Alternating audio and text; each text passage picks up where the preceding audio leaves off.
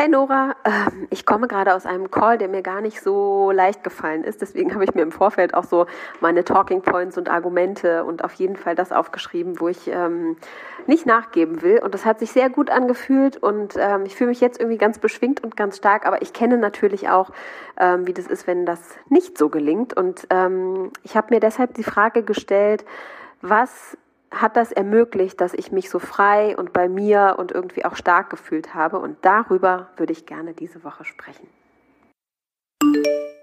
Ja, manchmal stark und manchmal schwach. So spielt das Leben. Es wäre auf jeden Fall ganz schön, hinter das Rätsel des immer Starkseins zu kommen. Aber vielleicht geht das auch gar nicht. Vielleicht muss man manchmal auch schwach sein, um dann wieder stark zu sein. Also lass es uns auf jeden Fall ergründen.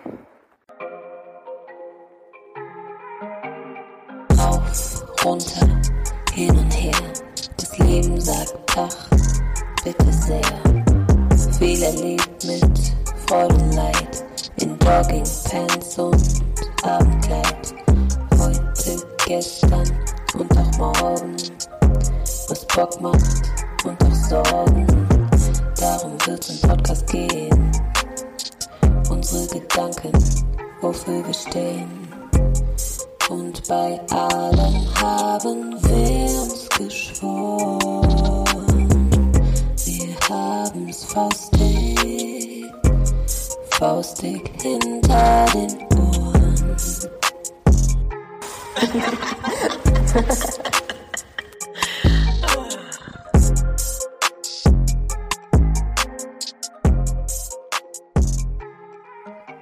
Hallo und äh, herzlich willkommen zu äh, Folge 6. Ich bin ehrlich gesagt heute ein kleines bisschen verwirrt, weil ähm, Nora und ich haben uns nämlich auch gerade über einen anderen Podcast unterhalten, den Podcast Mama Lauda, und die haben darüber gesprochen, ob ähm, man auf Spielplätzen Alkohol trinken darf, ja oder nein. Und hier ist eine heiße Diskussion entbrannt, obwohl das heute überhaupt nicht unser Thema sein soll. Gibt's auch gar nicht. Ähm, wir waren uns nicht einig, kann ich schon mal sagen. Das stimmt so. Nora nicht? findet Rauchen schlimmer und ich finde Bierflasche doof. Aber Bierflaschen finde ich auch doof. Es muss ein bisschen unauffälliger sein. Naja, okay. Und natürlich auch nicht so ausufernd. Ja, egal. Das äh, führt uns jetzt. Ich habe noch keine Spielplatzerfahrung. Ja, wir empfehlen euch an dieser Stelle den Mama Lauda Podcast. ähm, aber es hat uns zumindest äh, amüsiert und in eine gute Stimmung ver, äh, versetzt, denn das ist, glaube ich, auch notwendig, weil Nora liegt nämlich hier auch neben mir heute absolut in der Horizontalen mit einem angeschwollenen Arm, denn diese Woche ist für uns beide zumindest Impfwoche. Nora hat es schon hinter sich. Bei mir ist es, wenn ihr den Podcast hört, gestern soweit gewesen. Mhm. Ähm, und wie geht's dir so? Ja, ich war krass aufgeregt davor, ehrlich gesagt. Ich bin auch ein bisschen aufgeregt. Ich war noch nie aufgeregt vor einer Impfung, was auch äh, die Absurdität der Aufregung sofort äh, klar macht, also einem deutlich macht. Und ähm, habe dann auch irgendwie so zwei, drei Stunden später tat mein Arm ein bisschen weh. Ich habe aber wunderbar geschlafen. Ich habe kein Fieber gekriegt und nichts und fühle mich jetzt so ganz leicht müde. Aber irgendwie bin ich eh oft müde, wenn wir uns so äh, zum Podcast aufnehmen treffen. Insofern weiß ich gar nicht. Soll ich das in unmittelbare Korrelation mit meiner Nein, Person stellen? In keinem Waldemar Fall. sagt auch immer, er ist so oft müde. Naja, Kaum vielleicht bedeutet es einfach, dass du so einen beruhigenden Faktor ausmachst, weißt du, dass man Mhm. auf einmal so, ja, so sich so wohl fühlt und sich so gehen lassen kann und sich hinlegen kann während so so einem Gespräch und Okay, so. ich nehme das jetzt mal so an. Einfach als äh, verstecktes Kompliment aufnehmen. Nee, Aber ich äh, finde das tatsächlich auch äh, witzig, dass ich aufgeregt bin. Ich weiß nicht, vielleicht weil so ein großes Bohai natürlich um diese ganzen Mhm. Impfungen gemacht wird und das halt so schnell entwickelt wurde und keine Ahnung. Ähm, aber also über andere Impfungen, ich weiß, ich kenne nicht mal die Nebenwirkungen und über andere Impfungen habe ich echt nie nachgedacht. Da gab es auch nie ein Aufklärungsgespräch zu. Da hat mir nie jemand gesagt, okay, jetzt machen wir mal die Masern, Röteln, äh, Mumps-Impfung und übrigens, das sind die Neben... Ich kann mich zumindest nicht daran erinnern. Ist jetzt auch schon ein paar Jahre her, dass ich eine andere Impfung hatte, aber Ja, aber auch alles so immer ins, sehr undramatisch. ins Ausland oder so gefahren ist, dann ähm, und man brauchte irgendwas Spezielles, hat ja eigentlich auch niemand irgendwas gesagt. Ach ja, Sie sind heute hier für Typhus, okay, alles klar. Und schwupps war die Spritze irgendwie. Ja, genau. Arm. Das ging immer ganz schnell. Naja, gestern hat jemand gesagt, du hast ja gar nicht gepostet, dass du äh, geimpft wurdest. Dabei entfaltet doch der Impfstoff nur dann seine Wirkung, wenn man es auch postet. Ich so, hey, okay. Ja, aber es ist auch so ein bisschen komisch, glaube ich, ne? Weil man jetzt so ein bisschen früher, vielleicht noch zwei, drei Wochen früher dran ist als die meisten anderen und so. Aber ja, irgendwann ist man halt dran. Das kann man halt nicht sagen. Ich meine, es gibt halt Priorisierungen und entweder man rutscht dann da halt irgendwie rein aufgrund von irgendwas, ja, Berufsstatus, Gesundheitszustand oder man hat halt irgendwie Glück und man steht schon so lange auf der Warteliste bei seinen HausärztInnen, dass man halt dann frühzeitiger schon einen Anruf gekriegt hat. Ich ähm, weiß, aber man möchte ja trotzdem niemanden was wegnehmen und so. Und das ist halt nee. so ein bisschen im Kopf einfach drin und so. Und ja, irgendwie ist es neu und man weiß nicht und so, aber ja, ich bin, es fühlt sich auf jeden Fall gut an, jetzt geimpft zu sein. Und ich freue mich, ähm, wenn ganz viele Menschen auch in unserer Altersgruppe demnächst auch geimpft sind. Und habe mich auch sehr gefreut, dass sehr viele mir geschrieben haben, dass sie beziehungsweise meinem Freund, weil der wurde auch geimpft. Äh, und Arun haben. hat gepostet. Arun hat's gepostet. Deswegen ja. hat er so viel Zuschriften gekriegt. Bei dem entfaltet genau. sich 100 Prozent Schutz, ich sage. Ja, ja, ich denke auch. Die Statt letzten 5 Prozent gibt's nur noch über Instagram. Richtig, richtig.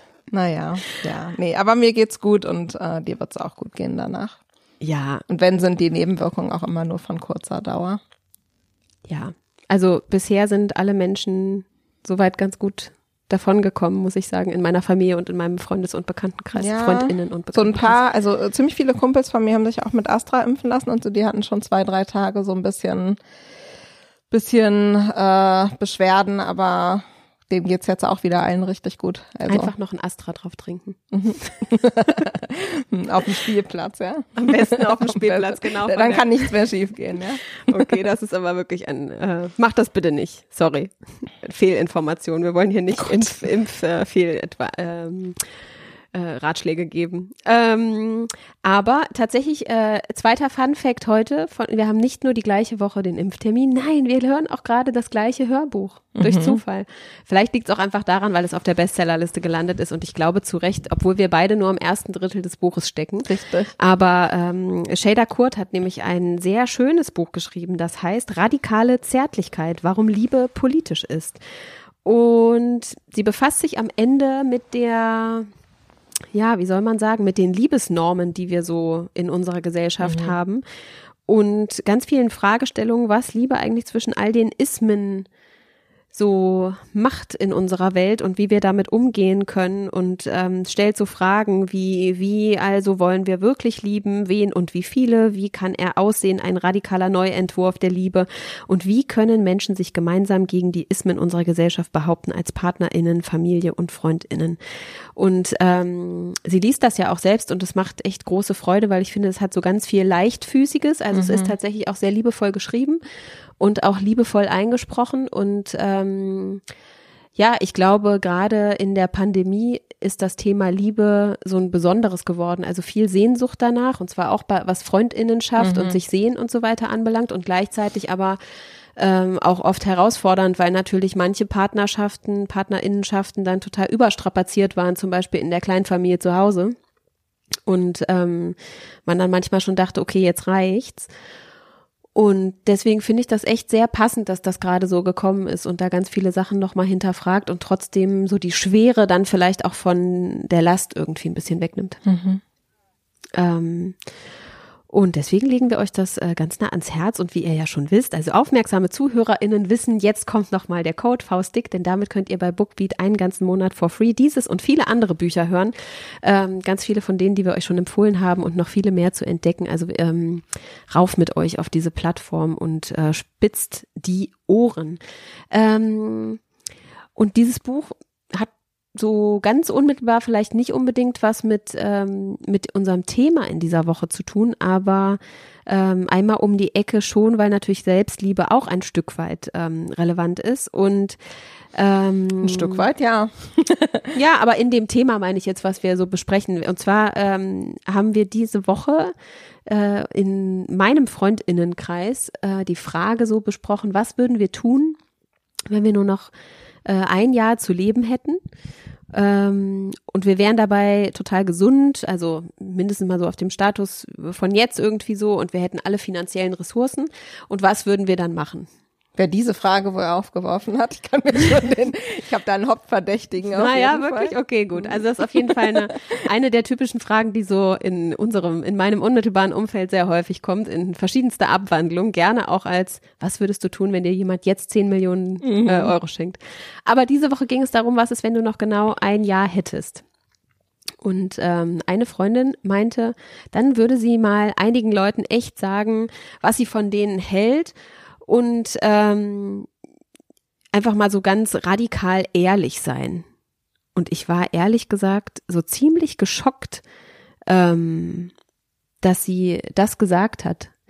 Weil ich irgendwie so dachte, ah, okay, krass, also da muss ja auf jeden Fall irgendwas sein, was sie da so zurückhält. Mhm. Und das war so ein bisschen das Thema. Also wie kommt man eigentlich in seine eigene Kraft, in die eigene Stärke? Wie kann man so bei sich sein? Weil wenn das jetzt nur möglich ist, wenn ich das Gefühl habe, dass es in einem Jahr eh vorbei ist und ich mich sonst am Ende bis zum Lebensende unfrei fühle, mhm. bestimmte Sachen auch zu sagen oder eine bestimmte Ehrlichkeit zu leben, ähm, dann ist das echt, also das ist ja eigentlich sehr traurig, ne? Also wieso schaffen wir das eigentlich nicht? Wie stark müssen diese Abhängigkeiten da sein? Ich glaube, also das finde ich auch krass auf jeden Fall. Mm. Also ich muss Und natürlich sage ich auch nicht allen Leuten radikal, was ich von ihnen denke. Aber ich würde schon sagen, dass ich in meinem engsten Umfeld so eine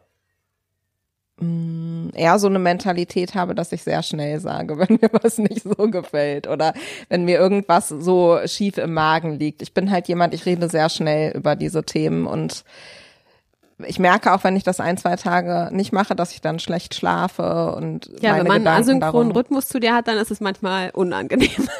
Ja, das stimmt auf jeden Fall. ähm, also wie gesagt, ich musste im ersten Augenblick haben wir alle so ein bisschen gelacht und so, aber dann ist mir halt so klar geworden, okay, was das vielleicht auch für eine, also wo wir uns halt einfach in bestimmten gesellschaftlichen Zwängen quasi und Abhängigkeitsverhältnissen bewegen, weil ich glaube, so im unmittelbaren Freundeskreis, es ist ja eine Freundin von mir, würde ich sagen, fällt ihr das nicht so schwer, ähm, mhm. bestimmte Sachen anzusprechen, aber ähm, wenn es dann darüber hinausgeht, halt schon.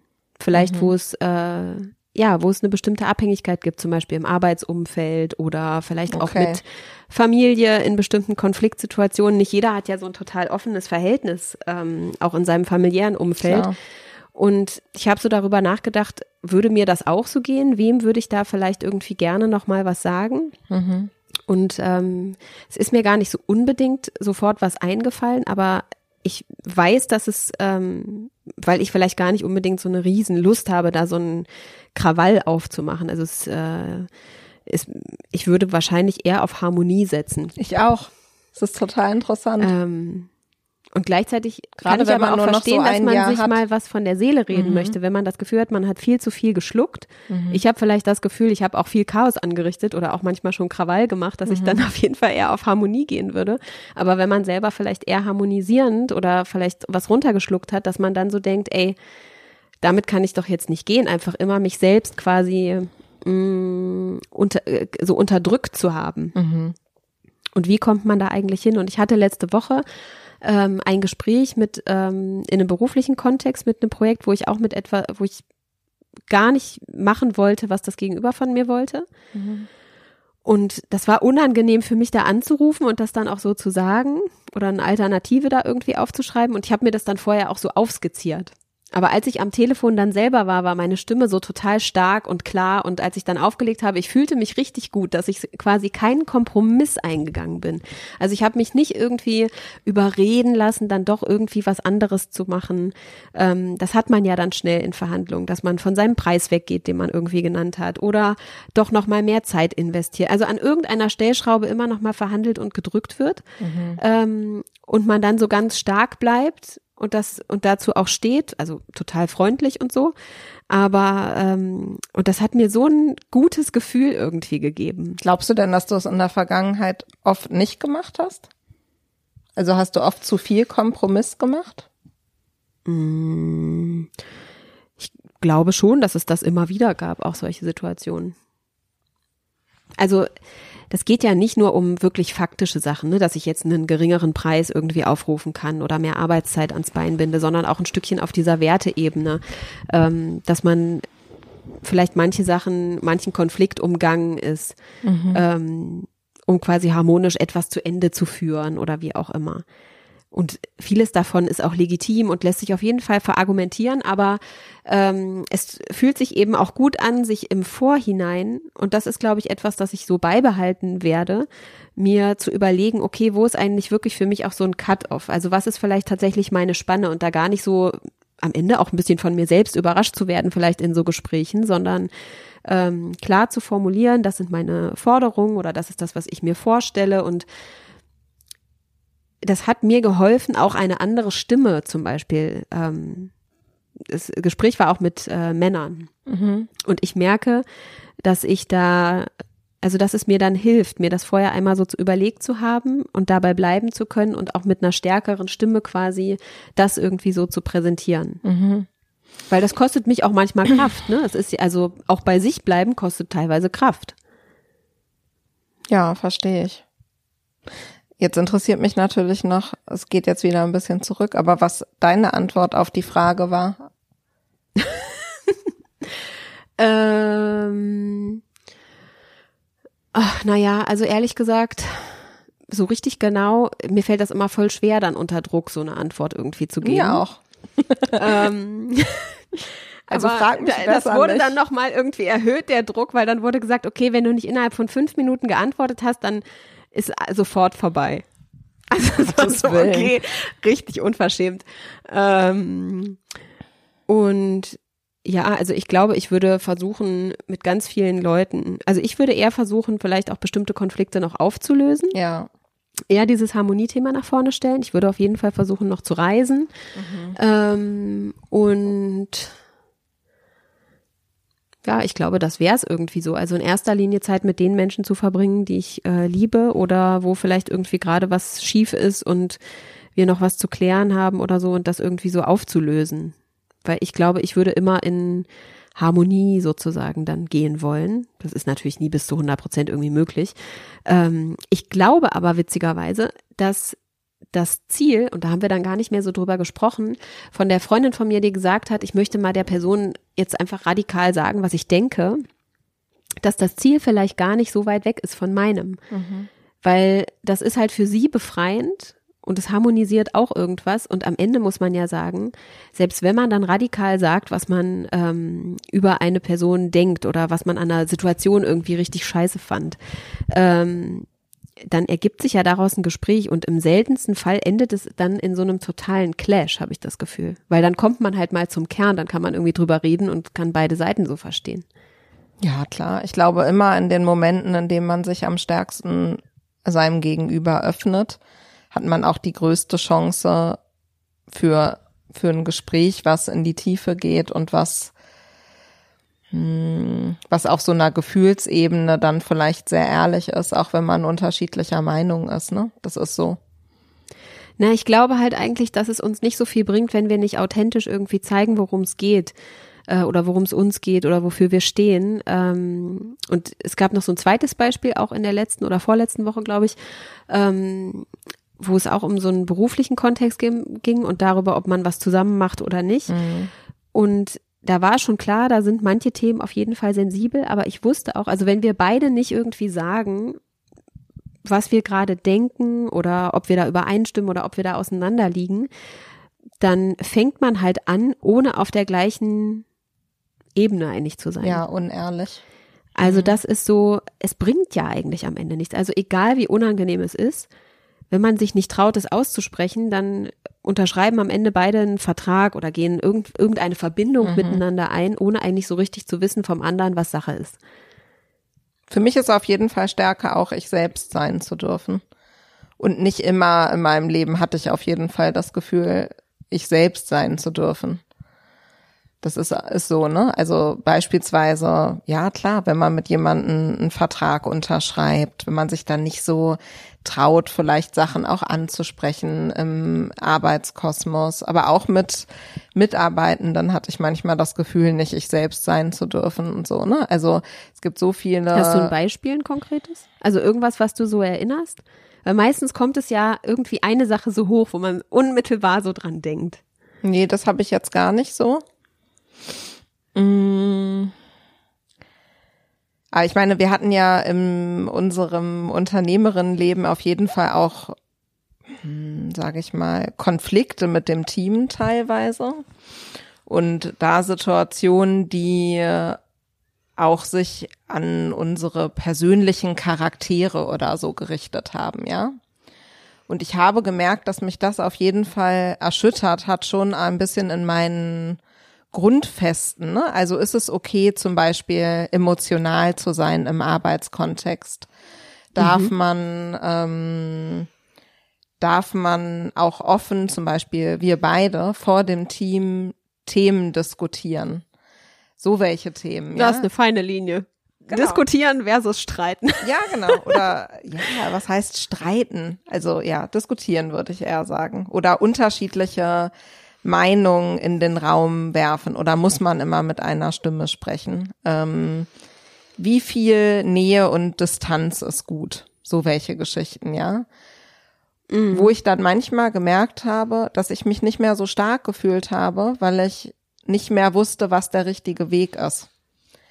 Also ich glaube, ich fühle mich halt immer dann am stärksten, wenn ähm, ich mir meiner selbst so sicher bin und mir sicher bin, dass das richtig ist, was ich mache. Aber wenn man Kritik bekommt, weiß man das halt manchmal nicht mehr. Ja, das kommt immer ein bisschen drauf an, was das für eine Art von Kritik ist. Und manchmal, also wir hatten ja eine Situation, in der, ähm, da wirst du dich auch noch dran erinnern, ähm, ich gesagt habe, wie es mir geht und das Gegenüber relativ deutlich sozusagen mit Stöhnen und irgendwie Emotionalität als unprofessionell darstellend ähm, kenntlich gemacht hat, dass das auf jeden Fall nichts ist, was sie schätzt. Mhm. Und ich davon verletzt war, insofern, als dass ich so dachte, hey, ähm, ich zeige mich hier eigentlich gerade. Ich versuche zu darzustellen, also ich versuche kenntlich zu machen anhand von Fakten, aber auch, was es in mir auslöst, die Situation, ähm, da in irgendeiner Weise Klarheit reinzubringen oder eine Lösung herbeizuführen. Mhm. Und das dann ähm, abzustempeln als unprofessionell, es hat mich total getroffen, weil das natürlich etwas ist, bin ich vielleicht unsicher, ne? Weil mhm. dieses, was ist eigentlich professionell, so manchmal sich ähm, nicht so klar zeigt. Und ich aber eigentlich dann, das hat dann so ein bisschen gebraucht quasi, für mich aber beschlossen habe, dass ich das durchaus professionell finde und dass das ein Weg ist, den ich gerne so gehen möchte und dass das eben auch zu mir dazugehört, dass ich dann sage, hey, du, das hat, das kommt mir vor als ähm, es scheint für mich, als hätten wir ein Vertrauensproblem oder als gäbe es vielleicht dies oder das nicht. Also ja, oder mir geht es damit nicht gut. Oder mir geht's mhm. damit nicht gut oder keine Ahnung. Da gebe ich dir ähm, total recht, aber was ich sagen will, ist, ich, also ich bin da noch auf so einem Weg. Also ich glaube, ich muss in bestimmten. Ich weiß nicht, ob der jemals endet. Nee, der endet bestimmt nicht. Aber ich glaube, Glaub ich mir auch. tut es gut, mir irgendwann in diesem Jahr nochmal Zeit zu nehmen, so ein paar Sachen einfach aufzuschreiben, die ich anders machen will, die ich aber vielleicht auch genau so wieder machen möchte, um da so ein bisschen sicherer wieder mitzuwerden, weil Stärke hat einfach mit Sicherheit zu tun, ne? Und natürlich heißt es nicht, dass man nicht immer wieder reflektieren sollte, wie man handelt, wie man denkt, welche Überzeugungen man hat, unbedingt auch. Auch das ist für mich zum Beispiel Stärke, Fehler einzugestehen. Naja, klar, unbedingt. Also oft habe ich mich stark Also gefühlt. in der Schwäche auch genau. stark sein. Ja. Ähm, auch Selbstkritik, ne, ist auf jeden Fall ist eine Stärke, aber es ist natürlich, also die Konfrontation vielleicht auch mit Schwächen, mhm. wenn man jetzt so in diesem klassischen Business Talk irgendwie spricht. Ähm, und für mich ist so eine der prägendsten, deswegen dachte ich, sagst du die auch, aber das hast du nicht gemacht. Diese Situation, wo wir dieses unsägliche GFK-Meeting hatten. Ja, doch, dieser Stuhlkreis. Ja, dieser Stuhlkreis mit 25 mit, Menschen. Mit 25 Menschen und acht Stunden. Das war eine reinste Tortur. Nicht nur, dass das völlig falsch angelegt hat. Man kann kein acht Stunden Clear the Air Meeting machen. Nee. Bitte, falls ihr das vorhabt mit eurer Firma, macht das nicht. Setzt euch nicht in diesen Stuhlkreis. Ähm, das ist auf jeden Fall nicht der richtige Weg gewesen. Und ich weiß nicht, wir so ungefähr fünf Stunden davon irgendwie geheult haben und am Ende ähm, man aber so bescheinigt gekriegt hat, dass das irgendwie auch nicht richtig war, sondern dass wir das hätten irgendwie so professionell am besten und irgendwie ähm, selbst reflektiert, ohne quasi die Emotionsebene ja. und die Verletzung aushalten. Und man muss halt sagen, also erstens, ich kann das einfach oder ich konnte das nicht und vielleicht könnte ich es heute noch mal ein bisschen besser oder könnte viel mehr Metaebene oder die Verletzung mehr rausnehmen oder so, aber ähm, im Menschsein ist nun mal angelegt, einfach auch zu fühlen. Klar. Auch in Chefin. Ja, also Auch Chefin haben Gefühle. ja, naja, ich meine, das meine ich ja im Menschsein, also im sich begegnen. Ich muss auch sagen, das ist für mich eins der Es gab damals diesen, intensivsten Momente, weil ich eigentlich oft erlebt habe, dass wenn man ähm, eben nicht E-Mail oder so Kurzkonflikte hat, sondern eigentlich dann auch sieht, wie die andere Person reagiert, dass dann Dinge sich aufweichen wieder. Aber in dem Tag kam das überhaupt nicht zum Tragen, dieses gl- Empathie-Thema. Ja, ich glaube, die größte, also da, das, was bei mir damals, ähm, und das ist das, was ich, also äh, im Endeffekt habe ich auch diese Situation gemeint, ich habe sie nur nicht konkret benannt. ähm, was mir dabei am meisten auf jeden Fall ah, bei mir so zu Fragezeichen geführt habe, hat ist damals gewesen dieser Wunsch, dass jemand, der Chefin ist, eigentlich ähm, Arbeits- und Persönliches stärker trennen sollte. Aber für mich ist halt meine Arbeitsidentität einfach meine normale Identität. Natürlich gibt's da, sage ich mal, in Nuancen sicherlich Varianz, Unterschiede, mhm. ganz sicher, ganz klar. Ähm, und trotzdem wäre es für mich auch in Zukunft so, das kann ich auf jeden Fall sagen, dass ich, wenn ich ein Unternehmen ähm, gründen würde, ich super gerne weiterhin auch diese, weiß ich nicht, diese Ge- Gefühlsebene offen lassen würde, ein Stück weit. Also ich kann nicht sagen, ich bin bei der Arbeit, bin ich die professionelle Nora. Aber damit klingt. würdest du jetzt ja sagen, dass Gefühl nicht professionell Genau, ist. Du richtig. meinst einfach nur die äh, ungefühlige, die Genau. emotionsbefreite Nora. Die emotionsbefreite Nora, die, äh, weil nur das ist professionell. Und auf der anderen Seite bin ich halt, ja, die private Nora. Natürlich gibt es da unterschiedliche Ebenen. Und manchmal war es vielleicht auch zu viel Gefühl von allen Ebenen. Ja, äh, sowohl von Teamseite als auch von unserer Seite und so. Aber das ist auf jeden Fall so ein Prozess in mir, wo ich immer noch nicht wieder in meiner vollen Stärke bin, weil da, und das ist halt etwas, was ich sehr schlecht aushalte, auch immer noch ungeklärte Sachen sind. Und ich bin halt echt ein harmoniebedürftiger Mensch und habe immer so den Wunsch, eigentlich mit allen final Dinge aufzuklären. Und manchmal geht es halt nicht, wenn die andere Seite nicht den Wunsch danach verspürt. Und das macht mich durchaus manchmal so, das ist schwierig für mich, dann damit abzuschließen. das wäre also das, was du abschließen wollen würdest in dem Jahr. Nee, ehrlich gesagt nicht. Da würde ich, glaube ich, mehr auf die private Ebene gehen. Ja, ich, ähm, also ich finde gerade ist ja so dieses Jahr, wo oder zumindest für uns beide oder für mich, ähm, wo man da intensiver nochmal so drüber nachdenkt, was nimmt man davon irgendwie so mit. Ich glaube, das Thema Durchlässigkeit ähm, und dann, das meine ich eben so diese Varianz auch zwischen den, ähm, natürlich gibt es in einem professionellen Umfeld nicht Raum für jede Art der Emotion oder also gibt es vielleicht Raum, aber würde ich vielleicht nicht jede Art zeigen wollen. Ne? Ähm, so auch so aus dem Privaten. Und trotzdem finde ich es super entscheidend, dass man eben auch ähm, Verletzlichkeit zeigen kann oder ähm, ja einfach Gefühle, weil da, davon ist man eben nicht befreit. Und da aber vielleicht auch noch ein bisschen klarer zu sein. Ich glaube, also als wir angefangen haben, wir sind halt da so reingestolpert und dann war es irgendwie so und dann war auch nicht immer alles optimal und manchmal auf jeden Fall auch too much. Ähm, und das mir nochmal so bewusst zu machen, also wie da vielleicht auch tatsächlich so ein Wertekanon ist, in dem diese Komponenten der Emotion oder der, der Authentizität quasi von Persönlichkeiten Raum findet, das ist gerade so was, da denke ich irgendwie drüber nach, weil ich glaube, irgendwann würde ich schon gerne wieder gründen und irgendwann auch gerne wieder ein, äh, mit Menschen arbeiten oder ein Team haben und Unbedingt. ähm, ich glaube, wenn man da bestimmte Verabredungen vorher besser treffen kann oder schon weiß, worauf sich, also so sagen kann, worauf sich Leute auch einlassen, dass das dann ähm, vielleicht auch hilft in der Art und Weise der, des Umgangs miteinander. Aber trotzdem eben auch zu erkennen, ja, wir sind halt alle verschieden und ähm, wenn ich bei dir das eine sage, dann kommt das bei der anderen Person vielleicht ganz anders an Das ist so, ja. und ähm, das so in Kauf zu nehmen. Also das, äh, ja, aber ich habe trotzdem das Gefühl, je stärker man sich Sachen so bewusst macht, desto mehr kann ich damit im Reinen sein, selbst wenn es zum Konflikt führt. Und ich glaube, das war damals jetzt nicht unbedingt so. Da war ich teilweise so all over the place ähm, emotional, dass ich dann das gar nicht mehr so richtig sortieren konnte für mich, was war eigentlich daran okay und was war daran vielleicht nicht okay. Nicht in dem Moment, ja. ähm, weil das einfach zu viel war. Also dieser eine Tag da sowieso, da dachte ich so, okay, ich will eigentlich gar nicht mehr ins Büro kommen. Ja. Ähm, aber ja, haben wir doch noch ein paar Jahre gemacht. Ja, durchaus. Ja, also ähm, insofern ähm, finde ich, ist das so als Brückenschlag zu dem auch wieder so vom Anfang.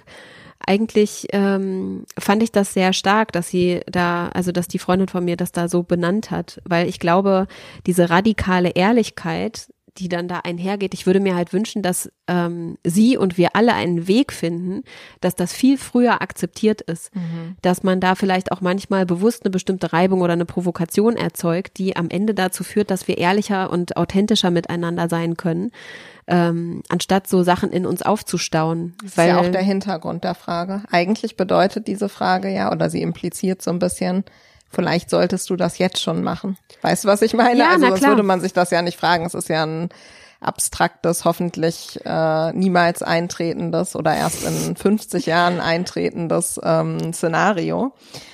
Und die Frage war ja nicht, was wirst du in 50 also Jahren die Person, machen, die die Frage gestellt hat, sitzt jedenfalls nicht an irgendeinem Drücker, Um Gottes Willen, das wäre an irgendeinem das wär fatal. Timer-Buzzer. Obwohl, das wäre ja. nicht so schlecht, dann hätten wir noch ein langes Leben vor uns wahrscheinlich. wenn wir uns gut stellen.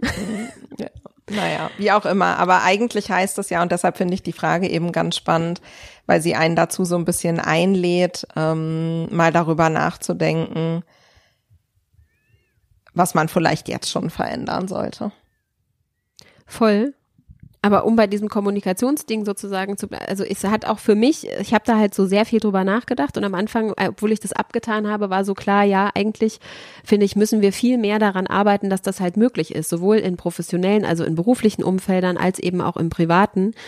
Und ähm, glaube, es muss man eigentlich schon, auch mit Kindern eigentlich schon besprechen, dass erstmal jede Emotion oder äh, jeder Gedanke erstmal so total legitim ist und man darauf dann irgendwie reagieren kann und sich davon irgendwie eher was Positives eigentlich ableitet, als Angst zu haben, bestimmte Dinge zu formulieren, weil man glaubt, man ist abhängig oder so. Also dieses Gefühl der Unfreiheit wiegt, glaube ich, sehr viel schwerer auf Dauer, als wenn wir uns trauen zu sagen, was wir denken. Ja, Weil wir ja auch immer annehmen, schon zu wissen, was das Gegenüber dann sagt und wie es reagiert. Aber das sind ja nur Annahmen. Und am Ende wird man doch oft auch überrascht. Also mir ging es zumindest schon voll oft so. Fühlst du dich dann meistens eher alleine stark oder in Gemeinschaft? Weil als du mich, ähm, als du mir diese Woche gesagt hast, so darüber würdest du gerne sprechen, habe ich so darüber nachgedacht, was waren denn so die Momente, wo ich mich richtig krass stark gefühlt habe in den letzten Jahren? Und ich muss sagen, ähm, das glaube ich wirklich so einer der Momente, wo ich das am meisten gefühlt habe beim letzten Female Future Force Day war, als wir auf der Bühne standen. Nora in Ja, okay, aber es, aber es war ja so. Und also Nostalgie, super Nora. äh, cheesy gerufen haben, "Al- alone you have power, together we Und das alles force." nur, weil Waldemar mich dazu genötigt hat, das zu tun. Ja, aber das war für mich so, da habe ich mich richtig stark gefühlt. Da habe ich gedacht, krass, hier sind so viele coole Frauen und sogar auch ein paar coole Männer und auch andere Geschlechter und wie auch immer. Und wir alle so haben auf jeden Fall uns dafür entschieden, heute so einen Tag zu haben, wo wir uns begegnen, wo man dazu lernt, wo man sich austauscht, wo man vielleicht auch wirklich mal ganz neue Perspektiven oder neue Menschen kennenlernen kann und so. Und das hat mich immer so, ja, also das hat mich wirklich so hoffnungsvoll bereichert. Also einfach so, ja, ich mag halt Begegnungen gerne, ne?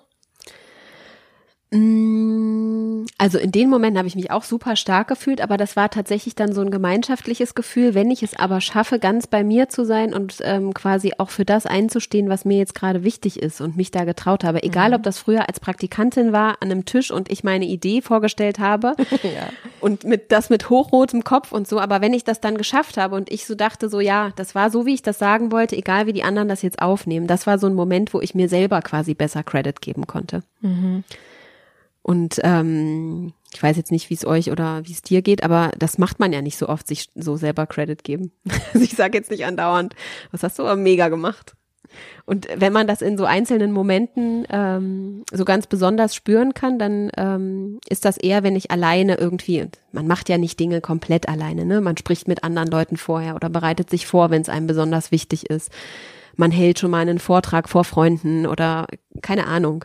Aber wenn man es dann so geschafft hat, was einem vorher irgendwie, weiß ich nicht, irgendwas abgerungen hat, und man schafft das dann so alleine, das den letzten Meter, Ja, klar. dann fühlt sich das halt sehr gut an, weil man Bewusst Nein zu sagen ist ein großes Privileg. Ne? Also nicht immer ist das auch möglich in jeder Situation. Zum Beispiel zu sagen, nee, den Job will ich einfach nicht mehr machen oder so. Das geht nicht für jeden und jede Nee, in jeder stimmt. Situation. richtig. Und trotzdem gebe ich dir recht. Also die Situation, wo ich zum Beispiel mal bewusst gesagt habe, nö, ist mir hier zu blöd, ich gehe jetzt, ähm, waren auf jeden Fall Situationen, in denen ich mich sehr stark gefühlt habe.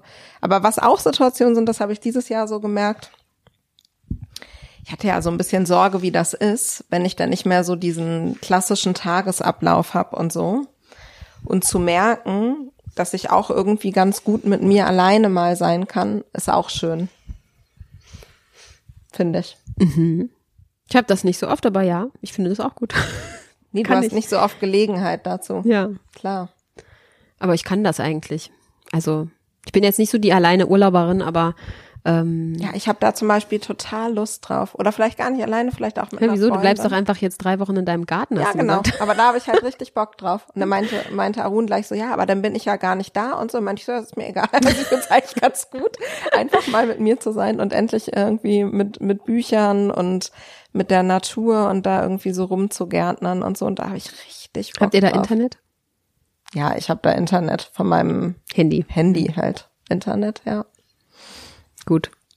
Ich muss dann da also vorbeikommen für den Podcast. Ja. Das war meine Frage, weil mit Internet, ist eine Handy-Internet. gute Podcast-Kabine, wahrscheinlich sehr viel besser als der Sound, den wir hier in der Altbauwohnung so herstellen können. Ja, wir werden es sehen. Aufgepasst, dies ist nur eine klitzekleine Werbeunterbrechung, bevor es gleich mit unserem Gespräch weitergeht. Als kleiner Reminder für euch, dass ihr nach dem Anhören von diesem Podcast mal eurem neuen Lieblingsbuch lauscht, und zwar bei Bookbeat. Bei unserem Staffelsupporter bekommt ihr als unsere HörerInnen mit dem Code Faustdick oder über unsere Landingpage bookbeat.de slash faustdick einen ganzen Monat Bookbeat Premium gratis. Da könnt ihr einen Monat Flatrate hören. Ganz viel Spaß dabei und jetzt geht es weiter mit Faustdick. Apropos Stärke, du hast mir doch gerade erzählt, vor einer halben Stunde ist Franziska Giffey zurückgetreten.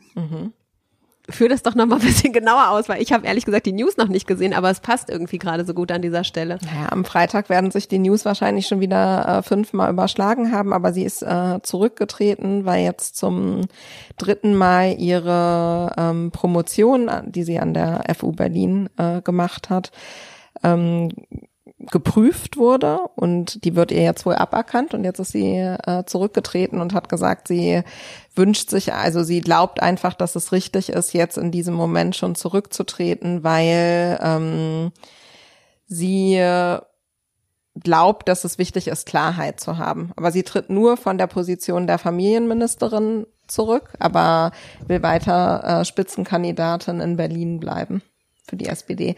Was Ich ich, google dabei das hier gerade eigentlich so. so abstrus finde, ist, wie extrem wichtig also Betrug geht natürlich nicht, das ist klar, ja. Also Politiker sollten eher nicht betrügen und in der Vergangenheit auch nicht betrogen haben. Sie sagt aber, sie hat diese Arbeit nach bestem Wissen und Gewissen gemacht.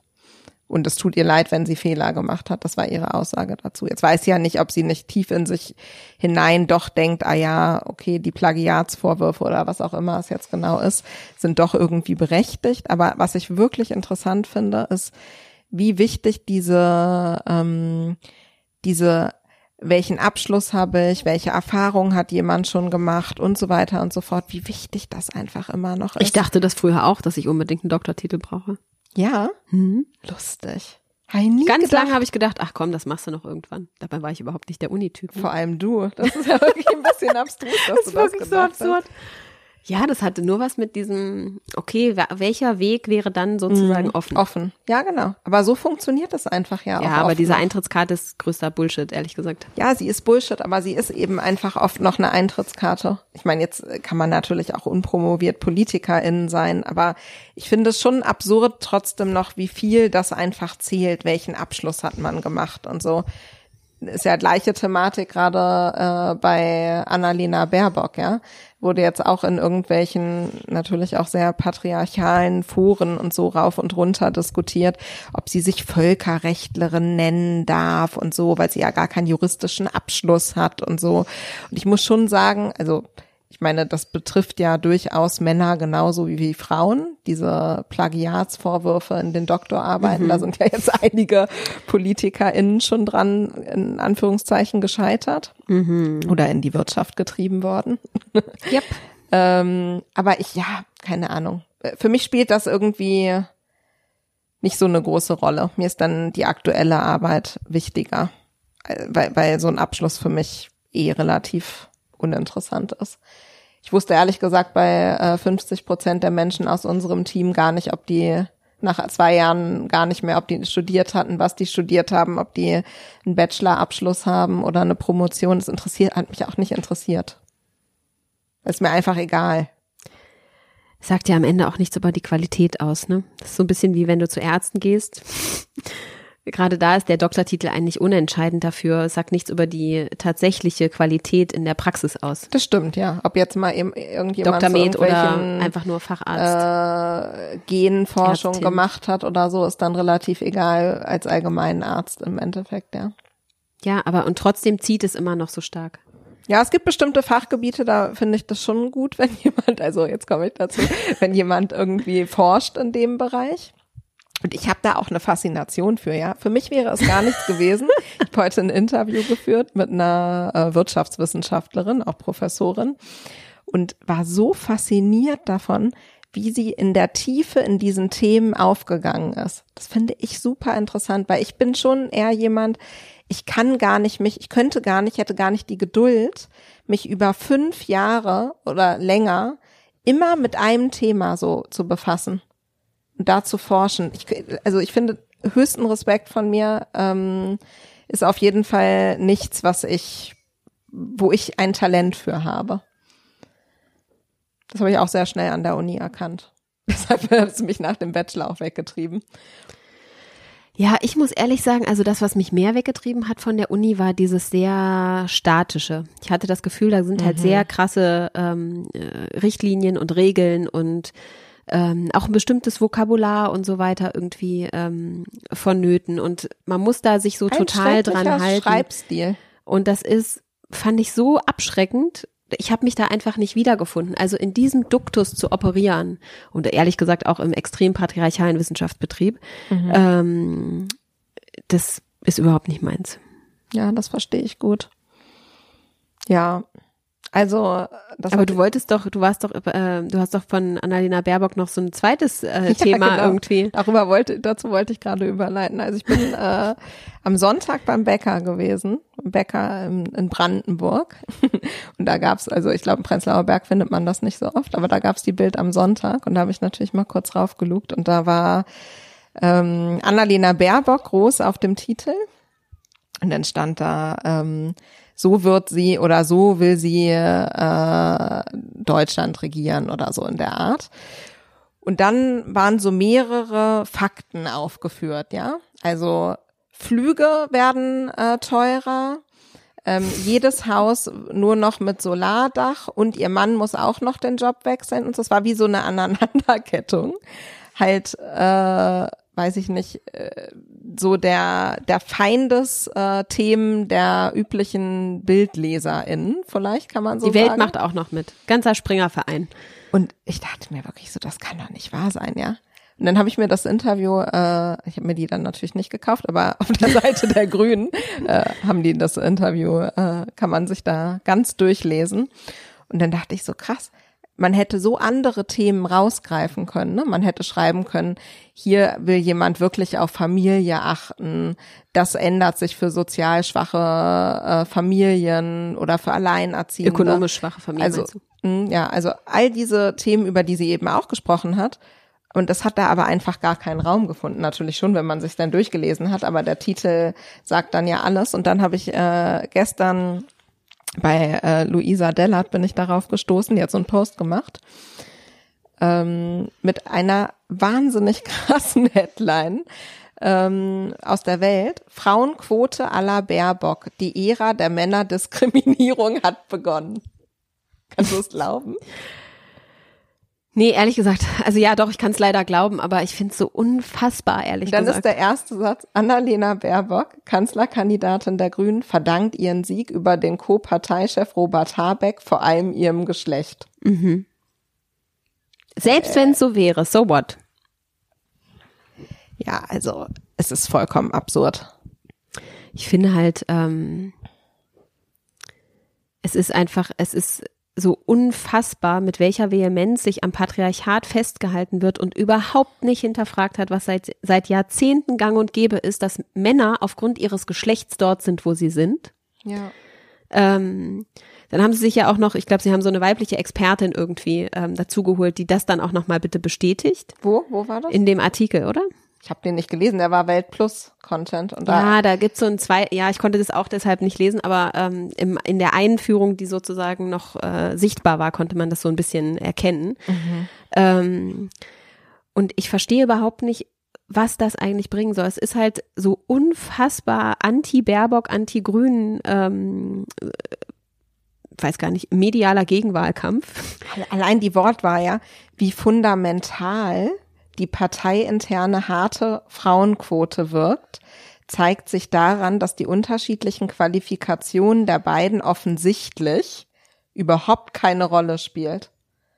Fundamental, hart und offensichtlich, ja. In einem Satz ist es einfach so, es ist, was man da sprachlich macht, was das macht in den, allein die Überschrift, es ist absolut. Diese verkürzten Botschaften, das, macht einen halt unfassbar wütend. Ne? Also ähm, wir rufen pseudomäßig an allen Ecken, dass ähm, wir mehr Gleichberechtigung brauchen, dass wir äh, mehr Frauen in, Führungsperso äh, in Führungsrollen brauchen. Es gibt Quotengesetze äh, inzwischen für Aufsichtsräte und Vorstände äh, in den DAX-Unternehmen.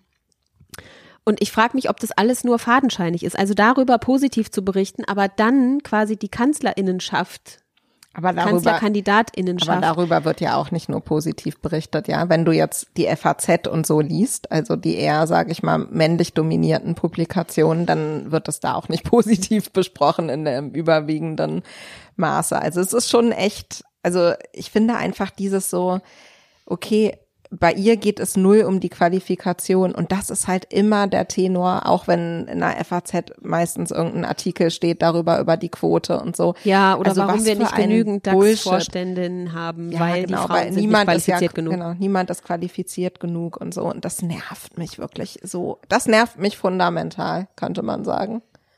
Ja, es ist auch, es ist halt einfach total dämlich, ne? Also wenn du dir anguckst, die Qualifikationen, ähm, die sind es ja dann am Ende eigentlich nicht. Also im Zweifel geraten auch viele Männer in Positionen, wo man denkt, okay, also wie ist Aber das ist man jetzt jetzt als passiert? äh, Philosoph qualifizierter dafür Kanzler zu sein oder also ich verstehe ich verstehe es jetzt nicht so richtig. Weiß ich nicht. Egal. Ja, es ist, ähm, ehrlich gesagt, ich kann die Gedankengänge halt nicht nachvollziehen. Das ist halt das, was, ähm, es ist einfach nur am Alten festhalten. Ähm, und das ist halt das, das schwächste Argument eigentlich, was man vorbringen kann. Weil es wird sich ja, das ist ja nicht wirklich faktisch zu belegen. Ja, für Also mich wenn sind du dir die Biografie total. anguckst, dann lässt es sich ja einfach nicht belegen, dass ähm, Annalena Baerbock nicht qualifiziert ist oder dass sie nicht hinreichend genügend ähm, Abschlüsse oder irgendwas mitbringt. Am Ende muss man sagen, das, was unsere Welt braucht, ist ohnehin am besten jemand, je Frau, wie auch immer, ähm, der die noch nicht so versaut ist vom Politbetrieb, also die vielleicht noch nicht genauso. in all den ganzen alten Regierungsbahnen auf Landesebene oder wie auch immer schon immer gemacht hat, was schon immer gemacht wurde. Also wenn wir jetzt was brauchen, dann ist es jemand, die nach, die nach vorne geht und die Lust hat, irgendwie zu gestalten und Dinge zu hinterfragen und im Zweifel vielleicht auch mit mehr Frauen, noch mit noch mehr Menschen, die es nicht die ganze Zeit schon gemacht haben. Ja. Einfach anders Dinge an Dinge anders rangehen und ich finde ohnehin, ähm, dass wenig jetzt berufliche Qualifikationen einen perfekt auf so eine Kanzlerinnenschaft vorbereiten können, sondern das sind für mich ganz viel auch menschliche Faktoren. Einige davon bringt auch Angela Merkel mit, ja, zum Beispiel Fehler einzugestehen. Mhm. Das ist für mich ein ganz wichtiger Faktor, den die meisten PolitikerInnen nicht so eingeatmet haben, würde ich sagen. Den ich aber durchaus sehr, sehr wichtig finde. Also auch zu benennen, was, was vielleicht nicht funktioniert hat, ähm, sich selbst zu hinterfragen, dazu zu lernen, wirklich aus seiner eigenen Blase rauszugehen ähm, und einfach eine normale Sprache zu verwenden. Also ganz viel ist auch einfach gerade in, ähm, in bestimmten Talkshows und so, es wirkt dann so abstrakt, glaube ich, dass es dann einfach nicht ankommt, weil es nicht emo zum Beispiel Emotionalität ist für mich etwas, was mich in der Politik oft eher begeistert. Also wenn ich mhm. merke, die Person hat einen persönlichen Bezug dazu und geht so auf in diesem Thema, das spricht mich eher positiv an, mhm. weil ich das Gefühl habe, da ist jemand, der hat wirklich eine Leidenschaft dafür. Das ist nicht nur irgendwas, was äh, irgendwie fünf Fachbegriffe beinhalten muss, sondern da, da steckt, da steckt irgendwie eine persönliche, ja, ein be persönlicher Bezug oder eine persönliche Erfahrung hinter. Voll das erlebt man halt oft nicht, ne? Man versucht dann halt immer alles super glatt zu machen und alles so, wie wir es eigentlich vorhin auch schon besprochen haben, super professionell wirken zu lassen. Mhm. Aber genau da ein kleines bisschen eine rauere Oberfläche zu haben, etwas offenporiger zu sein, ein bisschen nahbarer zu sein und eben nicht immer nur die Unantastbaren mhm. darzustellen. Das wäre halt eine viel befriedigendere Politik für mich, ne? Und vor allem eine, die halt auch Gesellschaft und BürgerInnen einfach viel stärker mit einbindet. Mhm. Ähm, und dafür brauchst du diese Andockstellen ähm, die ich an vielen andre, anderen Kanzli Kanzlerkandidaten überhaupt nicht erkennen kann. Mhm. Ähm, das ist jetzt ja auch absolut keine Pro-Rede für Annalena Baerbock. Jeder muss am Ende selber entscheiden, ähm, wo man das Wahlkreuz setzen möchte. Sie muss möchte. sich ja da auch noch total beweisen. Und sie muss ja. sich voll beweisen und so. Aber also wie gesagt, einfach nur anhand von irgendwelchen fadenscheinigen Fakten, die da so rausgezogen werden und so polemisch irgendwie aufgeschrieben, das ist halt so unglaublich äh, müder und abgegriffener Journalismus, kann ich gar nichts zu sagen eigentlich. Dafür ja. reden wir schon relativ lange drüber. Stimmt. Dafür, dass man gar nichts dazu sagen kann, reden wir schon relativ ja, in der lange Tat. darüber. Ich muss sagen, ich bin diese Woche aber nochmal über so ein anderes journalistisches Thema irgendwie gestolpert, wo ich mich auch so ein bisschen geärgert habe. Obwohl ich das Format eigentlich sehr schätze. Mhm. Äh, und da ging es um ein Video von Deutschland 3000 bei Funk. Ähm, und um die Frage, dürfen Unternehmen eigentlich sich politisch engagieren oder dürfen die auch politisch werben? Mhm. Ähm, und in dem kurzen Video wurden quasi so drei Sachen herausgegriffen. Das war einmal, ähm, dass die Tamponsteuer ja damals durch viele Initiativen, aber unter anderem sozusagen Unternehmen von Unternehmensseite auch von äh, Einhorn und äh, begleitet dann von der Neon ähm, äh, quasi mit befördert wurde, diese Petition, die dann im Bundestag eingebracht wurde mhm. und auch durchgekommen ist und die Tamponsteuer gesenkt hat von 19 auf 7 Prozent. Ähm, es ging einmal um eine Petition, die Oatly gemacht hat ähm, und für die transparente für die transparente Kennzeichnung ähm, von CO2 mhm. auf Produkten und die zwar die Hürde der über 50.000 Unterschriften genommen hat, aber natürlich sich noch nicht oder was heißt natürlich, aber sich noch nicht in ein Gesetz umgewandelt hat. Mhm ähm, aus unterschiedlichen Gründen. Und die aber gleichzeitig ein Investment haben von Blackstone, einem Risikokapitalgeber, ähm, der durchaus kritisch in sehr unnachhaltige Themen sonst auch investiert, zu mhm. ungefähr 90 Prozent. Und das dritte war von so einer äh, Schokoriegelfirma ähm, ein Brief an Frau Klöckner, und ähm, da ging es eben auch um die Forderung weniger Zucker ähm, in Produkten, mehr vegane Produkte. Und was war das dritte? Erinnerst du dich noch? Na egal, wollen wir uns jetzt nicht an dem allerletzten Detail aufhalten, weil am Ende, so das waren die drei Beispiele, die irgendwie vorgestellt wurden, aber am Ende war die Frage so, hey ja, Petition zu machen und so ist ja eine super easy Sache, um sich mal irgendwie so ähm, auch politisch zu engagieren. Aber dürfen das eigentlich Unternehmen oder ist das nicht quasi nur eine fadenscheinige neue Marketingstrategie, um quasi auf die Produkte aufmerksam zu machen?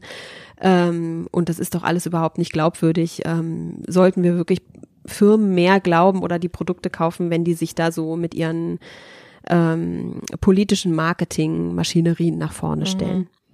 Und es hat mich, also ich fand es gedanklich ehrlich gesagt nicht so reflektiert. Ich hätte mir irgendwie gewünscht, dass das ein bisschen mehr Tiefe hat, weil ähm, ich frage mich immer, was die Alternative dazu ist. Also wir haben ja seit Jahrzehnten ähm, Großkonzerne, die unfassbar viel Lobbyisten beschäftigen. Ich glaube, du hast vorhin diese Zahl äh, nachgeguckt. Ja, genau. Es gibt 709 Bundestagsabgeordnete mhm. und ähm, über 750 LobbyistInnen mit Hausausweis im Bundestag. Und darüber hinaus gibt es noch viele andere, die man dann halt nicht im Haus, sondern außerhalb Richtig, trifft. natürlich. Ähm, auf den abends, auf den. Auf den Veranstaltungen oder sich zum Lunch trifft oder keine Ahnung, Ja. wo man sich jetzt trifft auf der Parkbank. ich weiß es nicht so genau. Oder mit Einladung geht's wahrscheinlich auch ohne Hausaus Hausausweis. Ähm, und man muss halt einfach sehen, dass die ganze Zeit werden bei Handelsabkommen, bei neuen Gesetzen und so über LobbyistInnen Gesetze mitgeschrieben, Ja. die zum Vorteil von Großkonzernen ähm, sind. Ähm, und alleine in Brüssel, es gibt so, gibt es über 20 LobbyistInnen, die sich nur für das Thema Milchindustrie stark machen und die alles Mögliche da durchdrücken, ähm, inklusive der Tatsache, dass man als Milchalternativen nicht mehr Milchalternativen wirklich nennen darf, sondern Milch, ne? nicht mehr Milch, halt sondern nicht mehr halt nur noch Milch so nennen. Drink, also Haferdrink oder so. Ähm, und das ist sozusagen die Frage, ist erstmal so die erste Frage ist für mich, okay, was ist denn besser? Lieber im Hintertürchen oder lieber transparent? Für mich ist relativ klar. Ich fänd's irgendwie gut, wenn es transparent ist.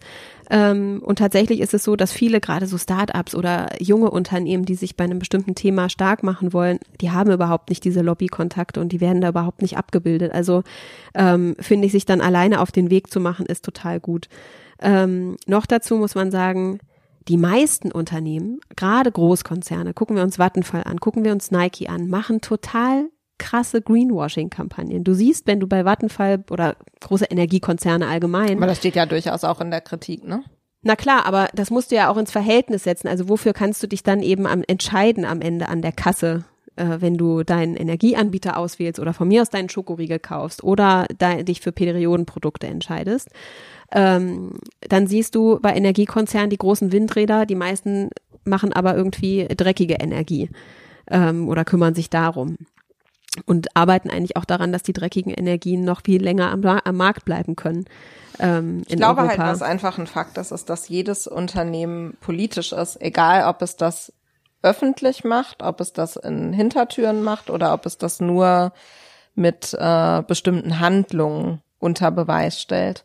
Dann egal, was du tust, also wo du Dinge herstellen lässt, wie viel du deinen ähm, Mitarbeitenden bezahlst, ähm, wie du bestimmte Unternehmenskultur gestaltest, woher du Rohstoffe beziehst, all das, wer bei dir in, Investorin ist und so, all das sind ja Faktoren politischen Handelns am Ende. Ja, richtig. Und ähm, ich glaube eigentlich oder bin relativ überzeugt davon, dass es viel mehr Unternehmen geben sollte, die mit ihrem, also erstens viel mehr Unternehmen geben sollten, die sich einen Purpose geben. Also die wirklich sagen, das ist mein größerer Unternehmenszweck. Und ich glaube, dass es darüber hinaus auch mehr Unternehmen geben sollten, die darüber sprechen, weil ich glaube, dass es natürlich in- irgendwie ist es auch Werbung für das Unternehmen, aber es macht ja unsere Welt nicht schlechter. Also selbst wenn es Werbung ist, ja, dann muss man ja sagen, sie werben für etwas, was man dann anhand dessen, was man da sieht, gut oder nicht gut finden kann. Also angenommen, ich mache es jetzt nur mal an dem Schokoriegel fest, ähm, die nehmen nachhaltige Rohstoffe, die bezahlen in der Wertschöpfungskette alle Leute fair, die arbeiten fair, die haben Was ich jetzt gute nicht weiß, Team. ob das so ist. Ne? Kann ich dir jetzt gerade nicht alles in der Tiefe sagen, aber das lässt sich ja sozusagen theoretisch recherchieren. Also wenn ich vor jeder Kaufentscheidung quasi das so abklopfen möchte, dann müsste ich quasi jede Kaufentscheidung vorher mit so einer Google oder wie auch immer Recherche, weiß nicht, vielleicht lieber eine Ecosia-Recherche, ähm, müsste ich dann ähm, überprüfen. Nur die Frage, was ist die Alternative dazu, dass wir weiterhin quasi Konzerne, die im Hintertürchen quasi viele Sachen mitentscheiden, die sich auch gegen Konsumenten richten, ähm, weiter stärken? das, das kann ja eigentlich nicht unbedingt die, die Kaufentscheidung also ich wäre großer sein. Fan, wenn Amazon jetzt zum Beispiel eine Petition starten würde, dass sie in Zukunft unbedingt auch hier Steuern bezahlen wollen in Deutschland und Ja, dass alle super. anderen Unternehmen das auch tun sollen, dann hätte ich gar kein Problem damit. Können sie gerne machen, ja. Also Das ist halt das Ding. Ne? Natürlich, Also, und, und insofern gebe ich ähm, Eva, die ja das Format macht, schon recht. Man sollte das auf jeden Fall immer sich genau angucken und sich da nicht irgendwie äh, irre leiten lassen oder was auch immer. Das ist gut, da kritisch drauf zu gucken. Da bin ich total bei ihr. Ich glaube, ähm, was aber so ein bisschen ein falscher Trugschluss einfach ist, ist zu sagen, Unternehmen dürfen nicht politisch sein und Unternehmen dürfen mit ihren Werten, die sie vertreten, keine Werbung machen. Denn am Ende muss ja auch der, der, die Konsumentin irgendwie erfahren, ähm, was sind das für Werte, hinter denen das Unternehmen steht. Und ich kaufe dann halt lieber ein bei einem Unternehmen, wo ich das Gefühl habe, das passt gut zu meinen Werten. Jetzt müssen wir alle sagen, dass wir auch ganz schön viel Scheiß konsumieren, ne? Von Unternehmen, die wahrscheinlich jetzt unsere eigentlichen Werte nicht unbedingt vertreten. Ja, und vor allem sich vielleicht auch für Sachen stark machen, wo man sagt, das hat einen größeren Impact. Also sich da tatsächlich das Produkt anzugucken, weil natürlich hat Nike schon unglaublich woke Kampagnen irgendwie gemacht, ne? Irgendwie mit ähm, mit politischem Engagement und so. Und trotzdem muss man sich angucken, wenn man sich eigentlich anguckt, wie funktioniert die Firma, wo produzieren die eigentlich, unter welchen Bedingungen, dann ist das vielleicht nicht unbedingt optimal. Ne? Also in ihrem, wenn du aufs Gesamtunternehmen guckst, dann ist das nicht unbedingt vertretbar mit dem, was sie nach außen in ihrer Werbung, mit ihren politischen Aktionen, ähm, mit ihren Testimonials und so weiter tatsächlich äh, suggerieren. Ja, in Teilen kann das, aber jetzt nicht nur bei der Firma, sondern bei vielen ist Firmen auch diametral sein. Ne? Das ist so. Ja, und ähm, dann feiern wir quasi eine Kampagne und finden vielleicht schlimm oder so, wenn ein kleineres Unternehmen dann eben auch versucht, in irgendeiner Art und Weise, es kann ja auch manchmal gut gemacht, manchmal nicht gut gemacht sein, das ist alles fair enough, darf man alles be bewerten und so. Aber ich glaube, diese politische Transparenz, die Werte stärker nach vorne zu stellen und dann als Konsumentin natürlich auch da drauf zu gucken, das zu hinterfragen und noch mal ein bisschen tiefer auch zu ähm, einzuschätzen, ist das hier nur ein Lippenbekenntnis oder funktioniert es, ist es wirklich ganzheitlich vom Unternehmen gedacht und dann die Kaufentscheidung zu treffen, ähm, das finde ich total legitim und am Ende, wir werben alle auf so unterschiedliche Arten und Weisen und mir ist es lieber offen und transparent Ja. Deswegen fand ich so, es war einfach total verkürzt ähm, dargestellt und ich, also jeder ist, alles ist politisch, jedes Produkt ist politisch, jeder Kauf ist politisch ähm, und jedes Unternehmen ist politisch und das meistens sozusagen ähm, Ja, ich da, wünsche, wo ich es nicht sehen ich kann. wünsche mir ehrlich gesagt eh, dass wir alle ein bisschen politischer werden und ein bisschen weniger nur darüber reden, sondern vielleicht auch mehr machen und in welcher Form das dann für jeden individuell möglich ist, wird sehr unterschiedlich sein. Aber ähm, ich wünsche mir da eigentlich mehr Offenheit, auch politische Positionen zu teilen und so weiter und so fort. Ja, fände ich, ähm, fände ich gut. Ja. Unterstütze ich. kommen, an wir, Stelle. ko- kommen, wir, kommen wir zum letzten Teil, oder? Des heutigen Podcasts. Ja, wen wir noch ganz, gar nicht genannt haben, ist äh, die Person, die es diese Woche faustdick hinter den Ohren hatte. Ah, denn der vorletzte Teil. Vorletzte Teil? Ja, Habe ich was vergessen? ja, Edition F, aber so, ja, okay. gehört ja auch irgendwie noch dazu. Das stimmt. Ja, eine Person, die ähm, mir schon in den letzten Jahren, aber vor allem im, im letzten Jahr sehr, sehr positiv aufgefallen ist, ist äh, Mighty Nguyen Kim, die auch äh, vor kurzem ein Buch veröffentlicht hat, was man, glaube ich, auch sogar bei Bookbeat nachhören kann. Eine kleine Werbung an der Stelle, aber die ähm, auf sehr unaufgeregte und sehr würde ich sagen, ähm, neue Art und Weise Wissenschaftsjournalismus vermittelt. Und ich äh, bin Fan von jeder Talkshow, in, in, in der sie drin sitzt und ähm, muss wirklich sagen, dass ich das sehr, sehr stark finde, wie sie das macht und wie ruhig sie auch allen Menschen, die sehr weit weg von Wissenschaft sind, einfach die Fakten erklärt. Und das fand ich jetzt gerade in der Corona-Zeit sehr ähm, erfrischend. Ja, finde ich auch. Also ähm, ich habe jetzt ihren den Titel gar nicht so ganz parat. Irgendwas mit der kleinste gemeinsame Nenner oder so, ne? hab's Ähm, noch nicht gelesen. Und da muss ich sagen, eigentlich passt es ja sogar über alles, was wir auch gesprochen haben. Ne? Ich glaube, so ein bisschen den kleinsten gemeinsamen Nenner auch zu finden und von da aus sich quasi auch gemeinsam weiter zu bewegen, ähm, würde halt einen konstruktiven Diskurs an allen Ecken, sowohl in der Politik als auch in der Wirtschaft, auf jeden Fall fördern. Ja, die kleinste gemeinsame Wirklichkeit heißt das. Ach so, Buch. kleinste gemeinsame Und ich habe Wirklichkeit. mir auf jeden Fall schon Mhm. durchgelesen, um was es äh, geht, grob. Und es geht eben genau darum, was du jetzt äh, gerade gesagt hast, dass natürlich in vielen Bereichen total starke Fakten gibt ähm, und man ganz klar wissenschaftlich belegen kann, ähm, wie bestimmte Dinge sich gestalten, zum Beispiel, dass der Klimawandel menschengemacht ist oder ähnliche Themen. Ähm, aber es gibt natürlich auch ganz viele Themen, die eher gefühlig sind und wo es absolut erlaubt ist, auch gesellschaftlich miteinander zu streiten und in den Diskurs zu gehen. Das finde ich irgendwie ganz erfrischend, dass auch das ähm, von einer Wissenschaftsjournalistin so gefördert wird. Ich finde lustig, dass du ausgerechnet das Thema ähm, der Klimawandel ist menschengemacht, dass du das rausgegriffen hast, weil Mir das so erstes- faktisch ist. Mir als erstes eingefallen. Ähm, weil, also gerade wenn wir nochmal diesen Blick jetzt auf das Thema zuvor werfen, ich meine, es gibt ja viele Leute, die das immer noch ein Stück weit anstreiten oder auch Unternehmen, die das Ja. nicht für so brenzlig halten und deshalb ihren Mist noch weitermachen wollen und ähm, gerade auch mit Lobbyisten an Verträgen und Gesetzen mitschreiben wollen, die äh, keine Ahnung, die Kohle noch ein bisschen länger irgendwie am Laufen hält oder Gut, aber es gibt auch whatever. Menschen, die immer noch behaupten, dass äh, das Coronavirus in die Welt gesetzt Richtig. wurde, um uns alle unfruchtbar zu machen. Insofern, also ich meine, da kann man jetzt über sehr absurde Themen reden, was es da für Überzeugungen gibt. Ich draußen, weiß, aber ne? gerade da, also wenn, wenn es eben gerade auch um wirtschaftliche Interessen geht, da wird da schnell so getan, als wäre das eben nicht so, gerade beim Thema Klima. Ja. Das sieht man ja gerade in den aktuellen Wahlprogrammen und welcher dringende Handlungsbedarf äh, gesehen wird von welcher Partei und von welcher nicht.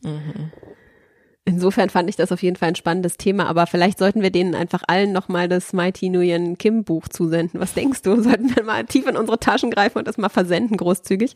Ich denke, es bringt nicht so viel leider. Na, schade, ja. Ich weiß auch gar nicht, ob es in dem Buch um Klimawandel geht. Deshalb war das Beispiel vielleicht auch irreführend, ja. Okay, gut. Noch mehr Wissenschaft. Wir müssen es hören. Noch mehr Wissenschaft gibt's in dieser Woche auf jeden Fall ähm, von unserem Medienpartner Edition F, die äh, nämlich einen neuen Podcast haben. Also für alle, die gerne Podcast hören, lohnt sich das dann gleich doppelt. Und da hat in der allerersten Folge Victoria Müller, die Host von diesem Podcast ist, ähm, Marilyn Addo getroffen, die ähm, Medizinerin ist und ich glaube Virologin und so weiter und so fort und sich auch mit Impfstoff beschäftigt. Zum Beispiel an der Erforschung eines Ebola-Impfstoffes mit beteiligt war und die sehr intensiv natürlich auch nochmal über Corona sprechen, über den Corona-Impfstoff, über den Werdegang als ähm, Wissenschaftlerin, den sie so gegangen ist. Und ähm, da wird es in den nächsten Wochen noch sehr viel mehr tolle Wissenschaftlerinnen geben, die da porträtiert werden und die ja auch viel zu selten eine Bühne kriegen, besonders die Bühne, die sie so verdienen. Deshalb finde ich den Podcast sehr spannend. Lab Gap heißt er. Ja, unbedingt äh, auch einschalten, weil ich glaube, so das Thema Wissenschaft, wenn man nicht gerade selber so im Wissenschaftsbetrieb irgendwie unterwegs ist im weitesten Sinne, dann gibt's da echt noch eine ganze Menge zu entdecken, sowohl an Persönlichkeiten als auch an Themen und ähm, neuen Fakten. Ähm, insofern, ja, heute gab es auch wieder viele Themen und auch viele Fakten und auch ganz viel Gefühl. Äh, wir hoffen, wir entlassen euch mit einer positiven, gefühligen Note ins Wochenende und wünschen euch jetzt einen schönen Freitag und ähm, bis nächste Woche. Tschüssi.